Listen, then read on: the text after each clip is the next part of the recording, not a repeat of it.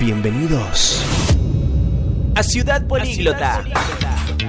Un espacio para vivir experiencias de inmersión cultural de la mano de los idiomas.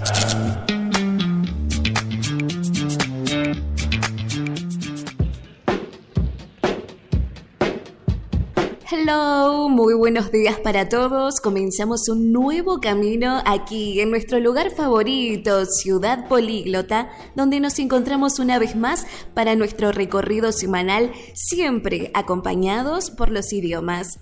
Mi nombre es Julieta Anachuri y si les digo que hoy viajamos en el tiempo, voy a ser más precisa. Vamos a ir al año 1810, teniendo en cuenta que este 25 de mayo se conmemora la Revolución de Mayo. Solo que vamos a mirar la historia de otro ángulo y me refiero a cómo el manejo de los idiomas de algunos de los próceres ayudó a la resolución de los conflictos.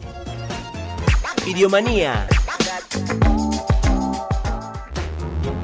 Nicolás Moñi, docente e investigador de la licenciatura en Historia de UCASAL y miembro de la página arroba Historia Problema de Divulgación Histórica, tiene mucho más para contarnos acerca de los idiomas y la Revolución de Mayo. Hola a todos, espero que estén muy bien. Bueno, se me convoca a este espacio para hablar un poco sobre la importancia de los idiomas en el proceso revolucionario de Mayo, aquel proceso que estamos recordando en estas fechas.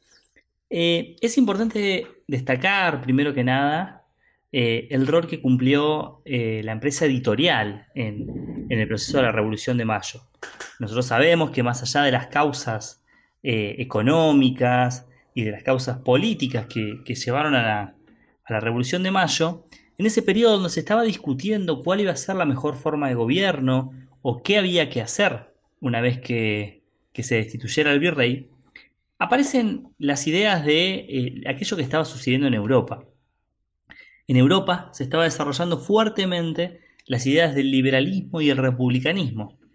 Y esto hacía que esas ideas empezaran a impactar claramente en todo el mundo. ¿no? Había sucedido ya la Revolución Francesa, la Revolución Estadounidense, pero aquellos libros obviamente estaban en los idiomas originales de esos lugares.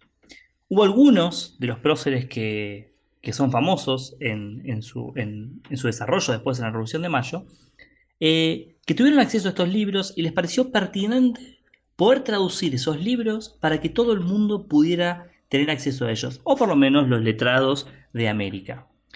Uno de los libros más importantes que influyó a la Revolución Francesa fue el Contrato Social de Jean-Jacques Rousseau, que obviamente estaba escrito en francés. Eh, fue la mano de Mariano Moreno, a quien acá en estas tierras se lo conoció como el jacobino criollo, eh, quien tradujo el contrato social de Rousseau para que pueda ser leído y distribuido en la ciudad de Buenos Aires. También eh, tenemos por otro lado al gran Manuel Belgrano, quien quizá es el más famoso por esta obra de traducción.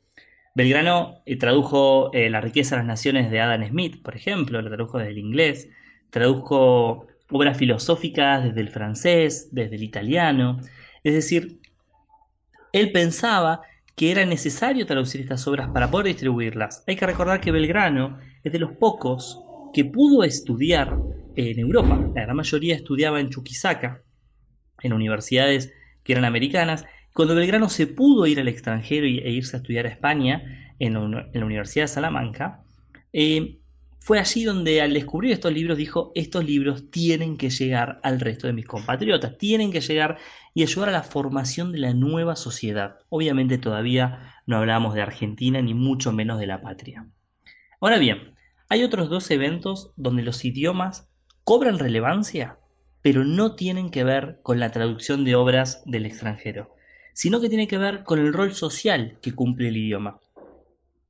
En primer lugar, con la Asamblea del año 13, nosotros recordamos que la Asamblea del año 13, una de las cosas que dictamina es la eh, disolución o la prohibición eh, de los esclavos, es decir, podríamos hablar de vuelta, ¿no? De la disolución de la esclavitud, pero también de la mita y el yanaconazgo, que eran formas de servidumbre eh, muy comunes entre las comunidades indígenas.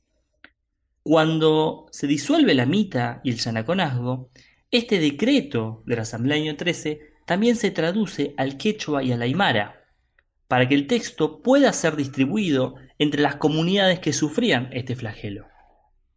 Pero también en el Acta de Independencia de 1816, ¿no? unos años posterior a esto que estamos recordando y conmemorando en este momento, el acta se tradujo de vuelta al quechua, al aymara y también al guaraní.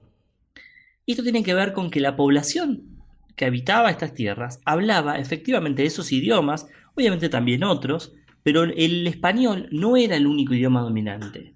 Si el acta se hubiese dejado solo en español, habría impedido que muchos sectores populares, sectores bajos de la sociedad, pudieran tener acceso a esas actas, a tener acceso incluso a esa idea, y la independencia habría quedado solo como algo de las clases altas de esa sociedad.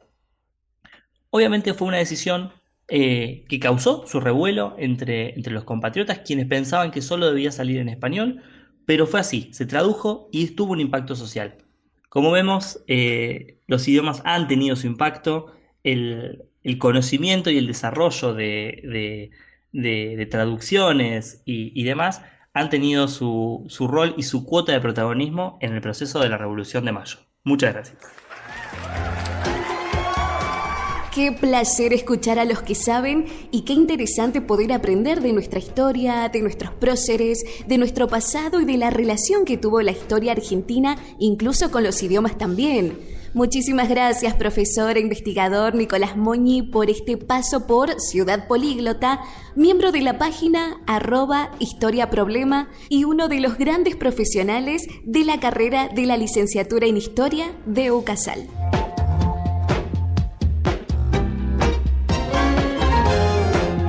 Así, en un programa histórico y cultural en Ciudad Políglota, le damos cierre a este episodio solo por unos días, donde nuevamente volvamos a compartir más aventuras juntos. Y hablando de compartir, si nos siguen en nuestro Instagram, arroba Centro de Idiomas Ucasal, podrán estar al tanto de muchas novedades que subimos a lo largo de los días. Gracias por la compañía. Será hasta la próxima. Chau, chau. Le ponemos punto final a este capítulo para encontrarnos nuevamente en otra edición de Ciudad Políglota. Políglota. Un espacio para vivir experiencias de inmersión cultural de la mano de los idiomas.